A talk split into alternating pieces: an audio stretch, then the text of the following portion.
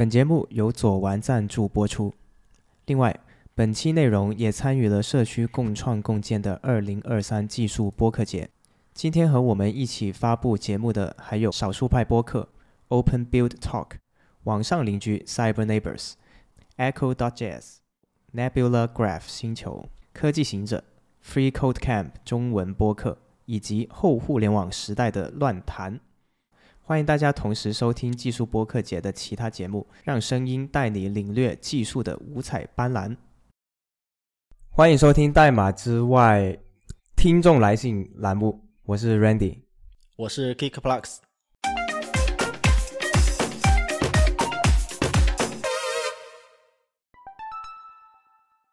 从这一期开始，我们听众来信的栏目多了一位特别的嘉宾来加入我们听众来信的栏目。呃，我们欢迎勾股。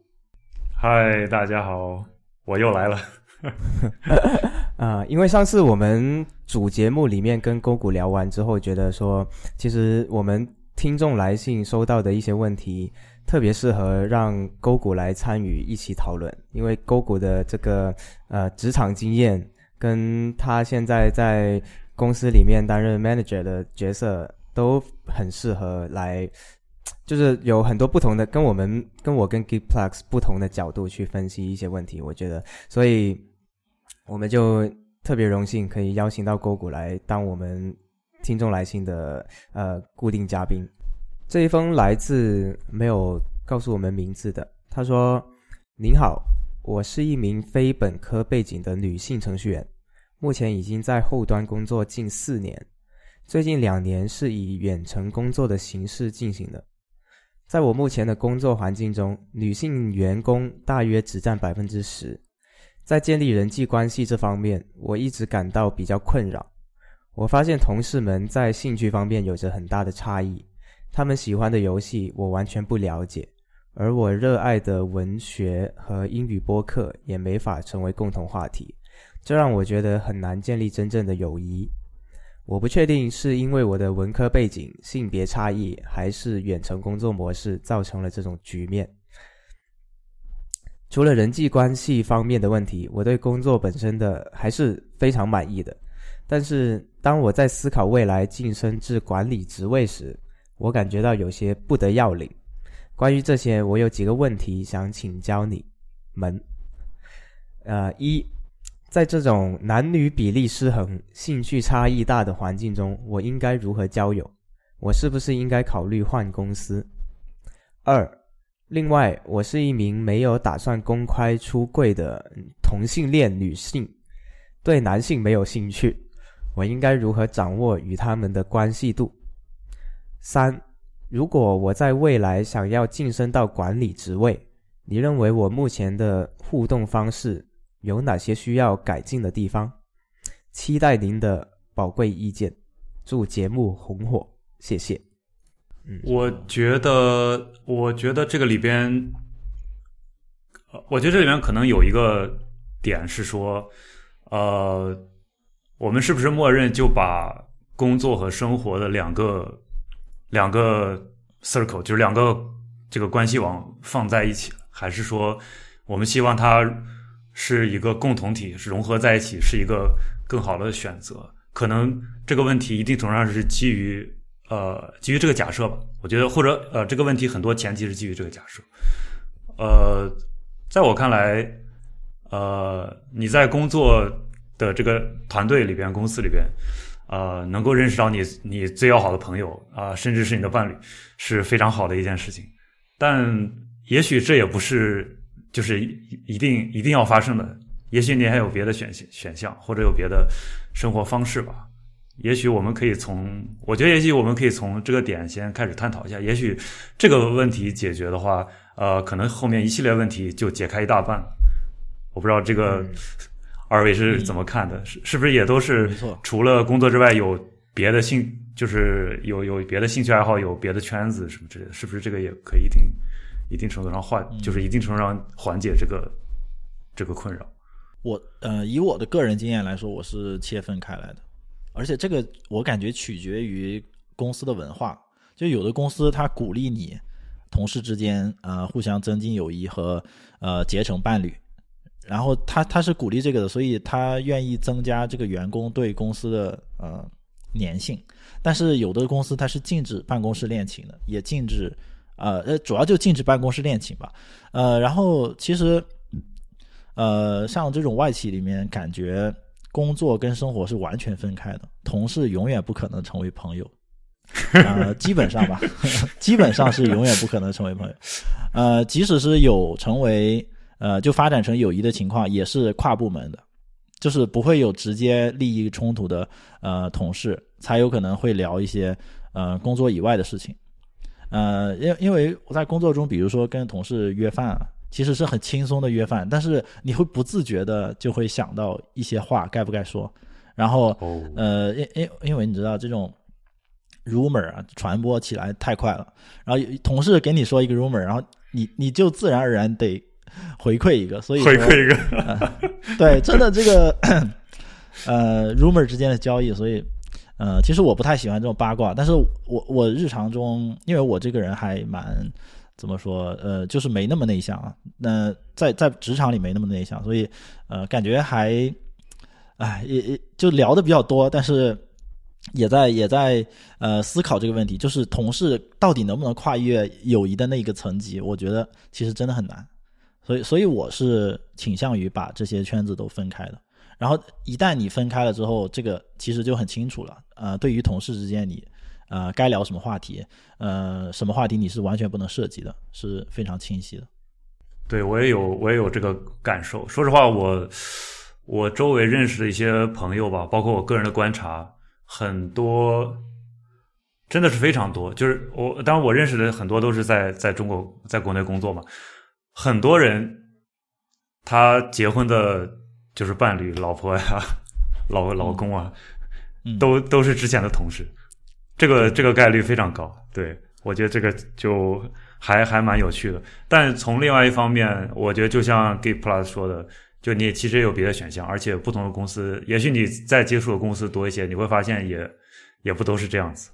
嗯，对对，国内确实感觉。呃，我在国内工作的时候也明显觉得，就是大家很容易打成一片。嗯，可能因为工作时长的关系，就是你下了班之后 必然会聊一些，对吧？要不然太太焦虑了，工作时间太长了。好像对。然后呃，另一方面，你跟同事之间，毕竟呃很容易就有共同的话题跟兴趣嘛，在对我们程序员来说，所以很很很容易就结成一些呃超越同事之间的友谊。我觉得这个是确实，我我在。呃，当时在阿里确实有认识很多好很好的朋友，到现在都是，对。但是在现在的公司就没有，这完全取决于公司，我觉得。另外，可能还有一个现现象，就是你刚工作的第一份工作，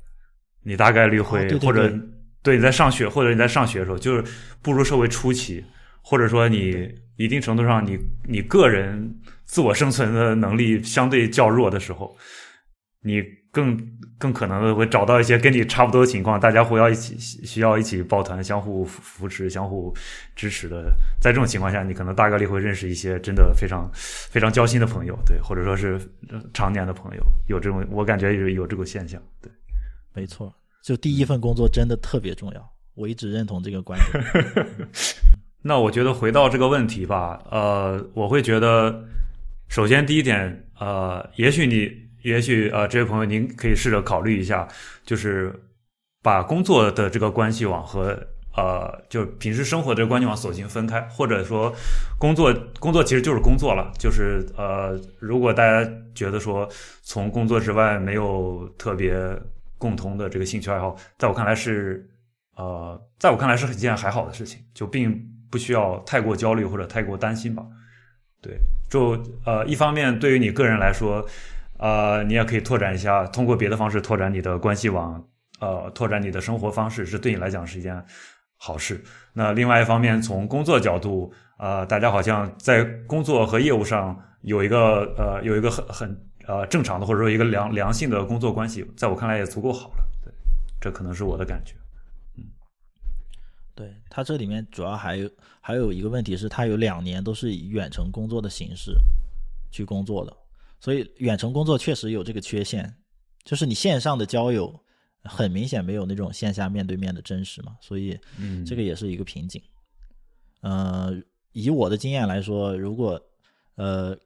是远程工作的话，肯定应该多花时间在生活上面。既然你工作都选择了远程工作，那你节省了通勤的时间嘛，所以你你可以把这个时间投入在其他的方面。呃，然后呃，对于程序员来说，我觉得最最大的这个交友的场合就是参加一些技术会议。呃，啊，对，这个是很好的过渡，就是叫什么灰灰色地带，就是既不纯技术，也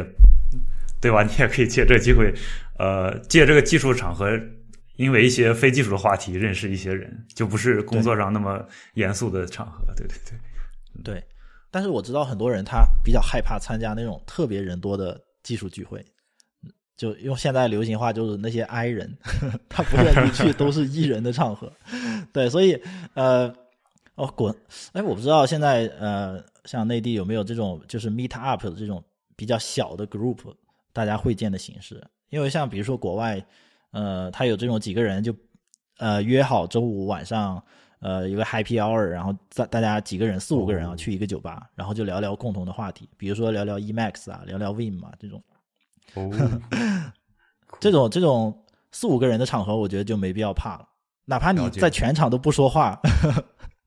也无所谓。我觉得总会被 Q 到，或者呃，啊是，就是大家大家不会 care 你说不说话，其实还好。是，不过我觉得这个问题里可能还有一个点吧，就是说，除了个人生活这方面，就说如果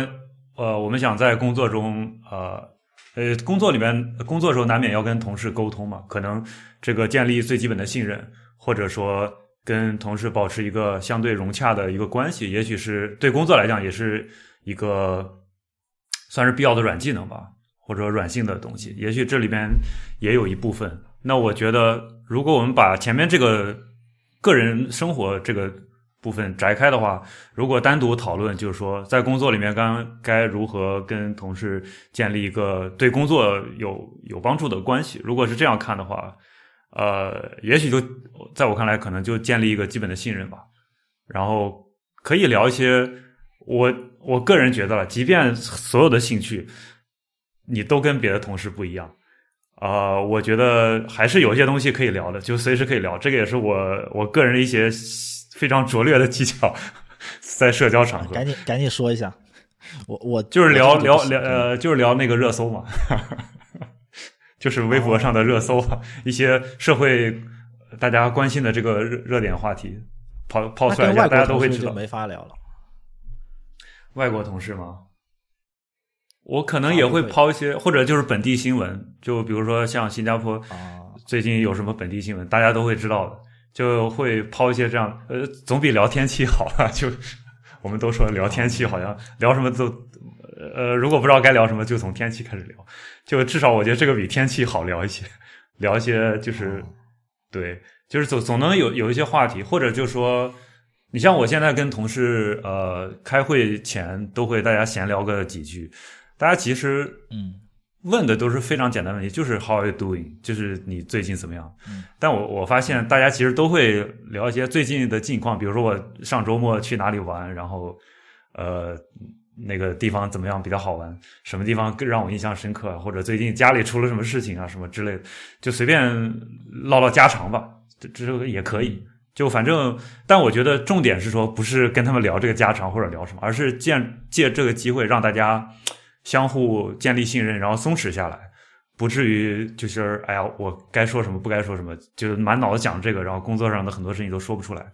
呃，至少过就是过渡到一个呃轻松的状态，能够投入到工作，我觉得就可以了。对，关于这个 small talk，呃，我有一个小技巧，就是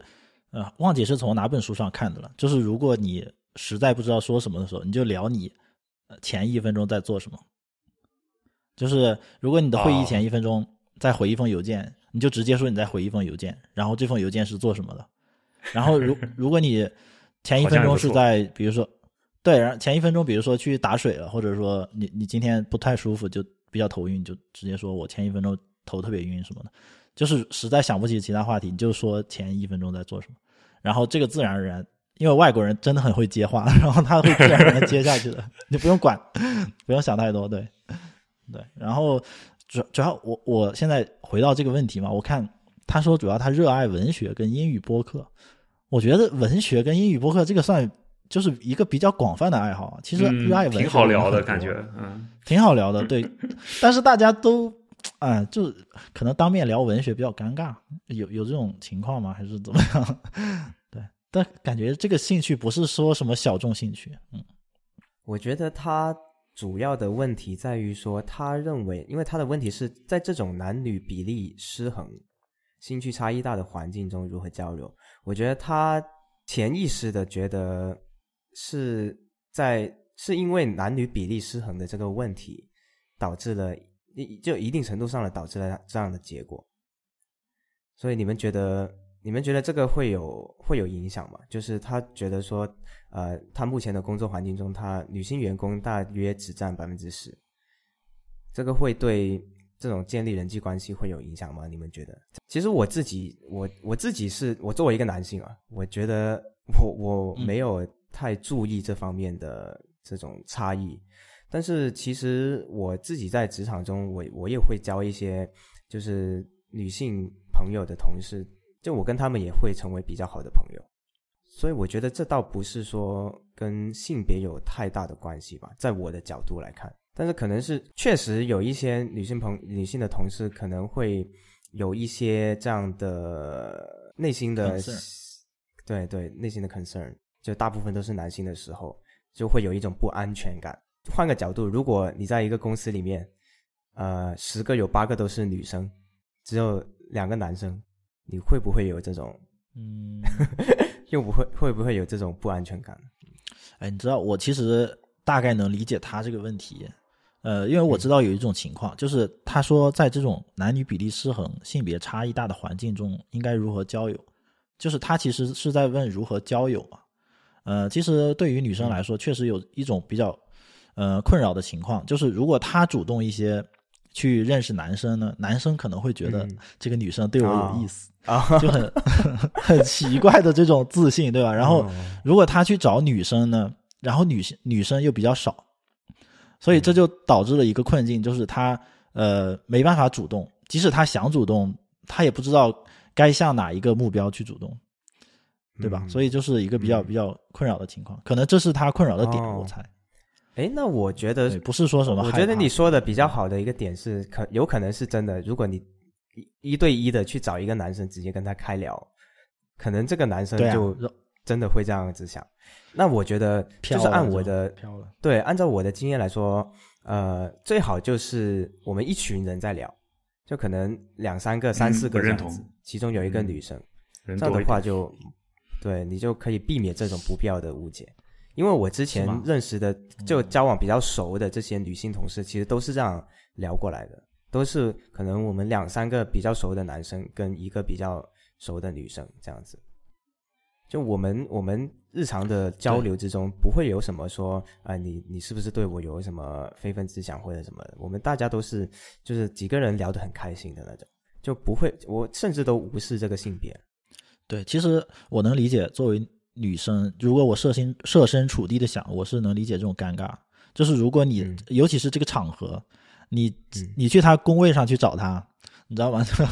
很多其他男生可能看到，因为这个比例有点有点夸张，九比一，其他男生看到之后可能会起哄啊、瞎想什么的。如果你去约他吃饭，然后这个就 也是比较尴尬，是比较那个稍微更加私密的一些场合。所以，如果你要去。说来，我们开个办公室去聊一下这个，开个会，我觉得可能会更好一点。然后，呃，关键在于，我觉得就是一些尺度跟时间点的把握吧。如果你去约他的中饭，肯定比约晚饭好，对吧？如果你去呃约一个，比如说带再带另一个人，就三个人的一个中饭，肯定比两个人单独的中饭更好。对，反正就是这些细节了。我觉得我能我能想到很多，对我能想到很多细节，但是。感觉没必要说那么细，对，嗯，所以说我们的建议就是多群聊，就多一帮人一起聊天，对。然后，呃，至于这是不是兴趣差异太大的，对，这确这是不是兴趣差异太大的问题呢？我又觉得说，嗯，我可以聊聊我的经验。我我自己，我刚出来学校工作的时候，呃，我自己是有，因为我是自己是自己学编程学技术的嘛，我自己就一腔这种热血，我就觉得，而且我以前交往的那些呃朋友，做技术的朋友都是在网络上认识的，所以他就天然的制造了一个假象，让我觉得所有做程序员的。他们都对技术有非常高的这种热情，有这种呃冲劲，有这种热血。然后我刚开始工作的时候，结果不是突然发现，对，就就发现啊，呃，我我以为我本来可以在这个办公室里面跟这群朋友都一天天聊技术啊，聊这种最新的技术，呃，发生了什么事情这种，但是不是的，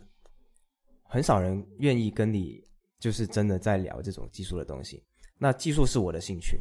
但是我的兴趣对别人来说是一种负担，因为因为他们对他们来说，很大部分人来说，他们只是一个一个混呃吃饭的工具，对吧？那我也我在这个方面，其实我当时也会遇到这种兴趣差异大的这种问题。后来我就学会了见人说人话，就是他们在聊什么，我就你变了。对对，我就变了，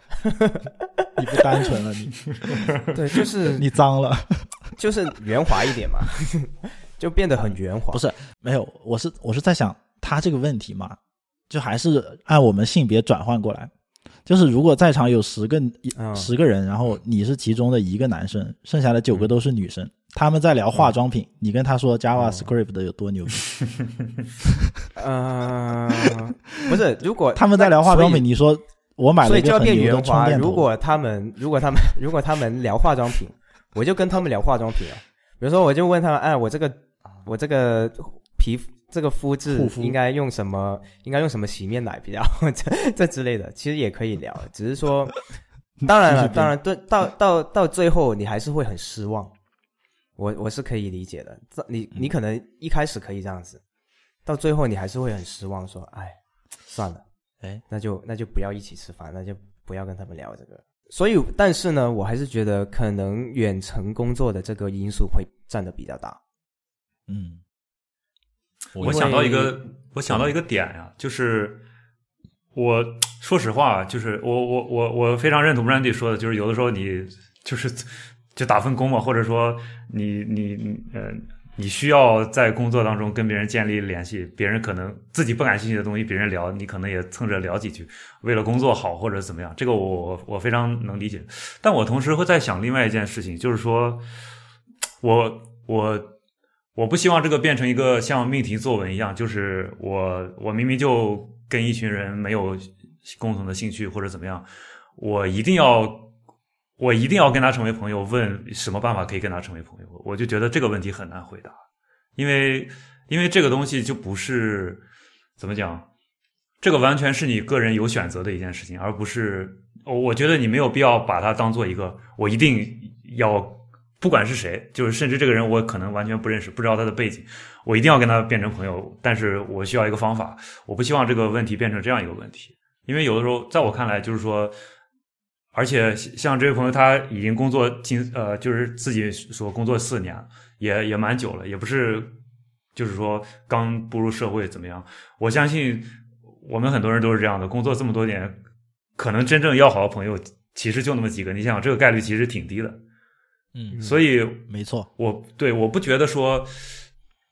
你要把一个把一群就是在你看来没有兴趣爱好甚至很陌生的人。变成一个你一定要成为朋友的那个对象，然后去要求自己，或者说问自己，我是不是一定要，我要我我究竟要怎么样才能跟这些人当朋友？我觉得你没有必要，你懂吗？就没有必要把自己放到这样一个问题。对对对，我我是有这种感觉。对，就是你，你可能呃，大学同学对吧？或者刚工作的时候认识一些很要好的朋友，或者从发小什么的，或者就是通过交流会认识的。其实你如果希望有好的朋友在你身边的话。你不一定一定要选这条路，这是我的，这是我的一个感觉。对对对，对，就是回到刚刚我说的，就是我可能在现在公司没有人跟我聊技术或者什么样，我我比较感兴趣的东西，那我就会变成说，呃，如果我想聊技术，聊这些呃硬核的东西的时候，我就会选择在网上聊，对吧？嗯我网上有一个呃大家都很熟的群，对吧？对啊、我跟里面的群友天天在线上聊得非常开心，对对吧 g i p l u x 应该知道是哪个群嘛，就是在群 在群里面聊得很开心。我觉得在这一部分，我在线上就已经解决了。就对，你总能找到一个地方，你不一定是要做命题作文，对对，然后线当然我也需要线下的社交。那我线下就嗯。说另外一、另外一种东西呗，我就是我技术的东西我在线上聊，然后嗯。其他的我我我就在线下朋友朋友聊什么我就聊什么，嗯。只要是那个朋友，我觉得他是呃我们的就是我们不是以兴趣组成的一个友谊，我们是没错，呃这种人格的呃这种这种叫什么？不是对我我人格魅力就是我我能懂，我能 get 到，就是那种你知道他是什么性格的人，臭味相投觉。得对臭味相投的人，然后就随便聊什么都可以啊，对吧？你臭味相投，你聊什么都可以。怎么说？转化率是固定的，不如增加你的基数。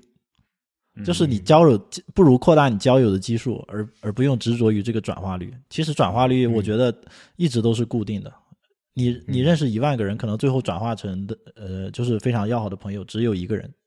所以你不如认识两万个人，这样就就会转化成哎两个人。嗯。所以不如我们换个角度来说，就是我们可以分享一下我们在职场里面遇到的一最好的朋友是怎么怎么交，就是什么样的情况下结识到的，是因为哪一些事件或者哪一些呃特点，所以变成了最好的朋友。其实我觉得在职场中遇到特别要好的朋友，一般都是呃怎么说共患难过，嗯，就是不一定同享乐。你就说你的经历吧。对，就是共患难啊，就是比如说一起加班到凌晨，加班通宵，直接，这是嗯第一种形式。呃，第二种形式就是你可能一起承担了一个非常重要的任务，然后大家合作竟然还完成的特别好，就是这是第二种。第三种就是呃两个人在工作的时候突然发现自己呃两个人的这个什么背景啊什么的，或者说呃一些一些工作之外的东西有一些相似点，然后你在深入了解之后发现相似度特别大，然后呃不停的互相取暖，在这个过程之后就会 变成一个呃呃朋友比较要好的朋友。嗯对，我这边应该就是第一份工作认识了认识了一票，就是到现在都还有有联系的关系很好的，对，也就像刚刚才介绍我就说到那个情况，就是我刚我当时第一份工作是在北京，然后我大学不是在北京上的，所以我是完全一个非常进入到一个陌生的城市，一个一份那个陌生工作、陌生人，然后跟我一起的也有几个就是应届毕业生吧，算是或者是在那里实习的，就我们四四五个人吧，对。然后白天上班，下班之后晚上一起吃晚饭聊天啊，呃那会儿是唱 K 啊、踢球啊，就那群人在一起关系特别好。对，哎，嗯，确实，嗯，所以也是吃喝玩乐嘛，也不是说有什么共同的兴趣，对吧？没有啊，我感觉就是我我我也是第一份工作，呃，这个结识这个感情最深，就是每次通宵完之后，因为经常通宵，我也不知道为什么，就是反正一通宵工作完之后就会去喝酒，然后我每次我这个人不爱喝酒，只要喝酒喝吐的都是跟这个人喝吐的，所以，哎，可能这就是奠定友谊的关键，要一起喝吐，哎，真的很尴尬，哦，见见识过彼此最丑陋的样子，嗯，笑死。对，我的话，我的话就是，我记得我刚刚进阿里的时候，我也是一个人都不认识，而且我是算是第一次进入一个很正式的职场，然后我当然会挺害怕的，其实。但是呢，当时我进去了之后，跟我们同就我们肯定会一起吃个中午饭嘛，入职之后。然后其实，在那个中午饭的时候，你通过这种交流，其实你大概就已经知道跟你一起工作的哪些人跟你是可以成为朋友的。同类，嗯这我没没有没有办法说出一个很具体的这种方法论，但是你你是可以感觉出来的。对，第二个问题是，她是一名没有打算公开出柜的同性恋女性，对男性没有兴趣，应该如何掌握与他们的关系度？我觉得她也有一点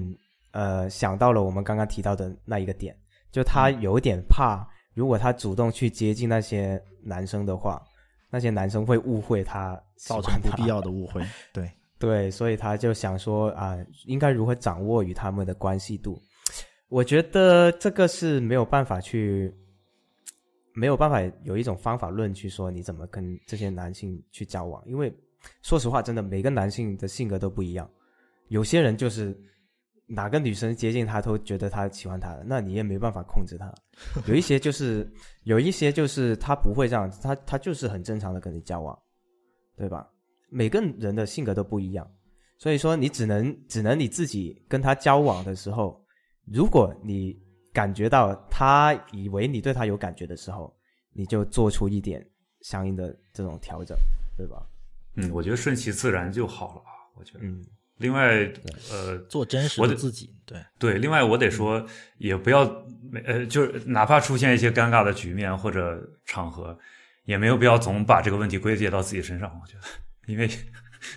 这个对大家是相互的，对我觉得对 顺其自然就好了。嗯，这个难免的，对，而且有的时候可能也有经验的问题。嗯，对对啊，你如果觉得这个男的不行，你就不要继续跟他聊。对 对对，是对对通俗讲是这样子。对，是，对，这个这个其实我我有一些小技巧，这个也是哦经历过这种啊、社会的磨练之后变得圆滑嗯了。就是如果你想跟一个人增进关系度，嗯、或者说你想跟一个人终止一一种关系，呃，或者说减少你们你们关系的这个亲密程度，其实都是就不停的释放信号就好了。那如果你想跟他增进关系，比如呢，什么样的信号？呃，比如就增加独处的机会啊，这个就是一个很强的信号。OK OK OK，就比如说男男的跟男的之间啊，我不举男生跟女生的例子，就男生跟男生之间，比如说我动不动就去找你，哎，我们一起去吃个饭啊，一起上个厕所啊什么的这种，然后一起去啊、上来回 OK 对啊，来来回回几次，你你就明显知道这个人对你有问题，然后哦，我懂你的意思，我懂你的意思。OK OK 对，然后 OK 对，你就知道他是在释放信号嘛，他他他不管他是善意的还是恶意的，或者总是想接近你，然后你你你就可以回应他这个、这个想法，你就说，哎，我我我现在很忙，我我没有时间跟你一起吃饭。然后如果你想跟我吃饭，你不如拉发个会议邀请给我啊，就是 就说的生分一点是吧？然后这这种就是一种怎么说妥善的拒绝的方式嘛。嗯呃，总之呢，就是呃，这个关系度的把握就完全在于你，呃，呃渐渐进式的去突破一种，比如说啊，呃，如果你想跟这个人关系更好一点，你可以去自曝其短，就是说自己的一个比较呃不太好的地方，呃，将就是什么将欲取之，必先予之嘛，你先先说一个自己的缺点，然后看他说不说，如果他不说的话，那说明他可能对你没有兴趣，就是不太想跟你呃加深这种友谊的关系，那你就没必要再说了嘛。你你说一个可大可小的这个缺点，也没什么没什么损失，基本上。对，然后然后如果你呃接接收到这样的信号，比如说他说了一个他家里的情况就很尴尬，就是你都不知道为什么我们在这种关系层级，你就跟我说你家里的一些情况的这种时候，如果你觉得你们关系可以更进一步，那你就去跟他说，呃，我家里其实也是这样的啦，然后怎么怎么样，对吧？就是反正我觉得这些都是可以，呃，有一些把控的。总结下来就是不要想太多了。你觉得这个人嗯适合、适合做朋友，你就跟他做朋友；如果你就对他没兴趣就，就算了。对，对至于你出不出，你至于这个性取向的身份，我觉得如果你真的觉得他是一个很好的朋友，你自然就会跟他聊这个事情。然后你跟他不熟的话，你就不要跟他聊这个事情就好。嗯对，其实我刚才说就是这个意思，就是你你如果想暴露的话，你一定要就是他也要暴露同等的这个，哎，不能说缺陷吧，这个就是同等的一个秘密，就是大家都是等价交换，信息交换，嗯，交换信息交换，对，嗯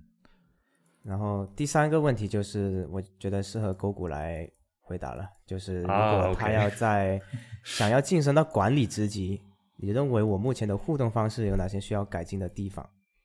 嗯，我觉得，我觉得归根结底，归根结底就是以建立信任为为最终目的吧。如果我们说的实在一点的话，对，就是建立信任会对你开展工作有有有好的帮助。所以我觉得，啊、我举一些例子，比如说，就像刚才提到的，开会前，啊、大家可以有五分钟的所谓的这个 warm up，尤其是是在 remote 的时候，就大家相互了解，哎，最近怎么样呀？呃，状态怎么样？最有经历过或者自己分享一些自己经历的一些有趣的事情，让大家进入那个状态，然后就开始开会。这个就是其中的一种互动的方式吧。再比如说，呃，如果是呃这里如果特别提到管理岗位的话，有一件事情我觉得蛮重要的是所谓的 one on one，就是一对一的这个对谈。就如呃，我不确定这个现在这个情况，就如果说你是希望至少说，如果你是作为管理者的话，我觉得这个 one on one 呃是非常非常重要的。你要跟你要你要有意识的，有些公司是会要求的，但是你我希望我我建议就是有意识的跟每个人定期有一个一对一的接触，聊一聊呃这个人的这个工作情况呀，有什么自己可以帮忙的地方呀，或者给一些自己的建议，呃给给一些给一些指引。这个过程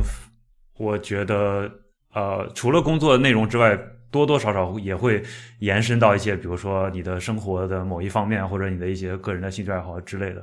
呃，我觉得这个就够了，在我看来是这样子。那呃，还有一些建议，可能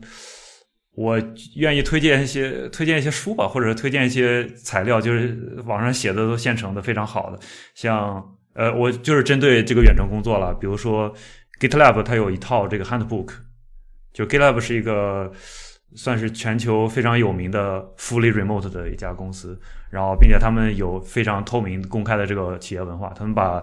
整个这套 remote 工作的方法论都放在了网上，所以这个 handbook 非常值得一读。对，就当一个工具书一样。比如说，你觉得今天遇到这样的一个问题，不知道该怎么下手，或者说，呃，就比如说，呃，如何增加这个所谓的 team engagement，如何增加团队凝聚力之类的，像这个 handbook 里面都有一些提供了很多各式各样的小方法，你可以挑一些觉得自己适用的，可以可以试试看。对，类似的书还有一些，比如说像有一本书就叫 Remote 吧，应该是那本书还蛮有蛮有名的。对，就就是是 DHH 的那个吗？啊，对，好，对，是的，是的，是的，对。类似的书也可以找来读一读，呃，我觉得比我说的要精彩多了，所以，对，这是我的个人建议。总之就是建立信任吧。如果结合之前的这个之前的一些我们讨论的这些内容，对我觉得这个对于工作来讲是比较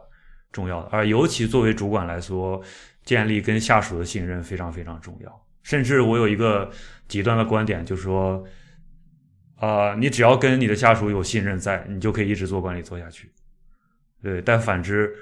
呃，不光是做技术、做 IT 这呃这份工作，呃，就像我经常看球赛，呃，一个球队经常输球，总输球，教练不一定会下课。但是如果更衣室里面的球员都不信任这个教练了，这个教练肯定就会立刻走掉了。对，这是唯一的，这这这是充分必要条件。所以我觉得信任很重要。对，非常务实的说。嗯，但是我有我在你回答的时候，我突然想到一个问题。就是比如说一个团队有五个人，大家互为同级，然后这时候有一个人他是，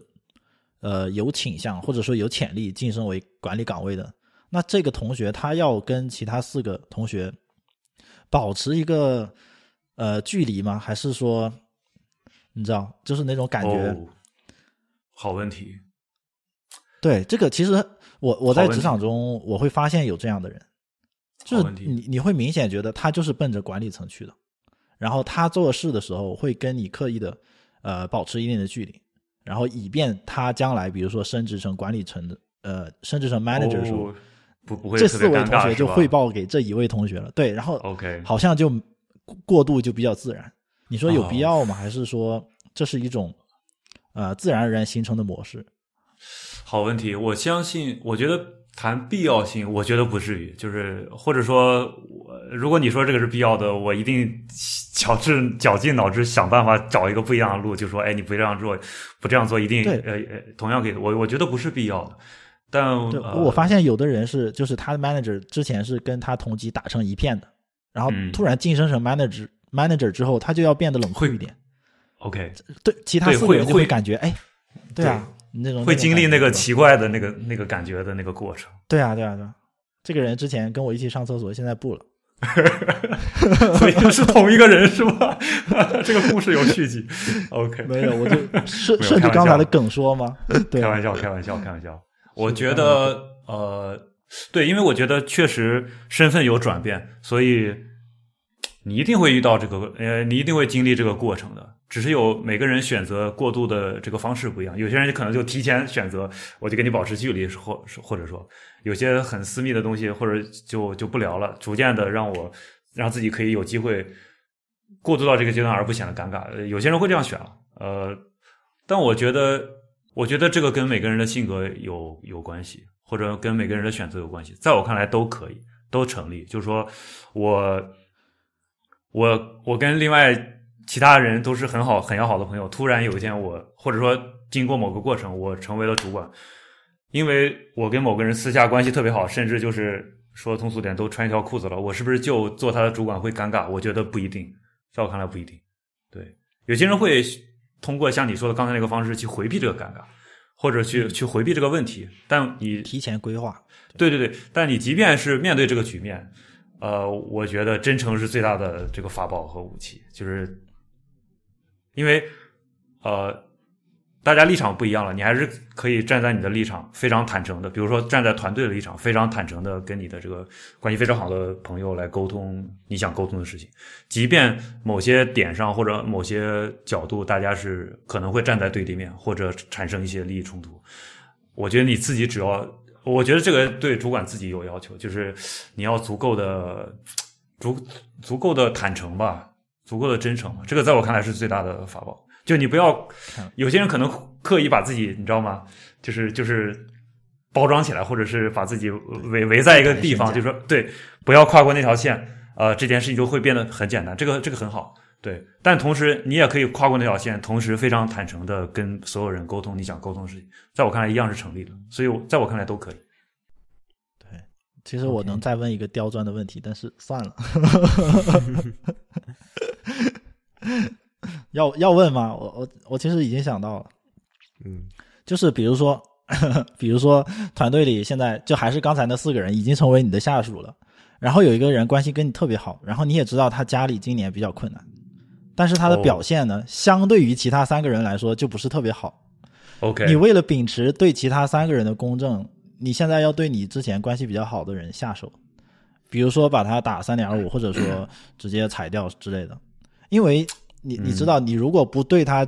呃予以惩罚的话，其实对其他三个人是不公平的嘛。嗯，因为其他三个同学表现的很好。是对这个时候是不是就是反人性的？我觉得哦，OK，这个问题在我看来已经有肌肉记忆了，就是我一定会打，我该打我会打的。但他如果有困难，我私下我也会帮他。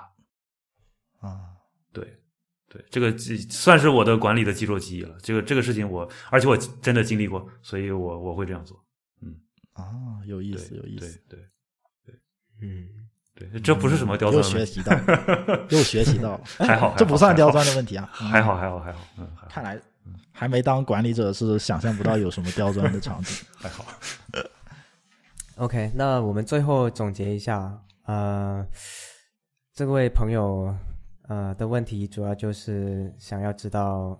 这到底是不是文科背景、性别差异，还是远程工作的模式造成了这种局面？那我们都觉得说，呃，当然，第一，文科背景肯定不是不是一种因素，我觉得，呃，特别是在互联网里面，什么背景都有。呃，性别差异呢，我觉得我们都觉得可能有一点。有一点这样的呃客观的因素在里面，都会有一些隔阂。但是我们的建议就是，那呃选择只要选择你认为他值得交的朋友，那就可以了。然后最后就是远程工作的模式，我们我我觉得远程工作是比较大的一个因素。对，希望这个朋友有收获。感谢大家能耐心听完本期节目。如果你觉得对你有所帮助，可以给我们点赞、转发和评论。你们的留言是对我们最大的鼓励。如果你恰好喜欢我们代码之外，那么你可以在小宇宙、苹果播客、哔哩哔哩和 YouTube 订阅我们。也欢迎你在爱发电或刚才提到的任意平台中给我们打赏。最后，如果你有任何的疑问或者想和我们交流的问题，可以通过听众来信反馈给我们。来信入口在每集的 show notes 里面，我们会甄选出具有代表性的问题，发布在听众来信节目中。我们不见不散。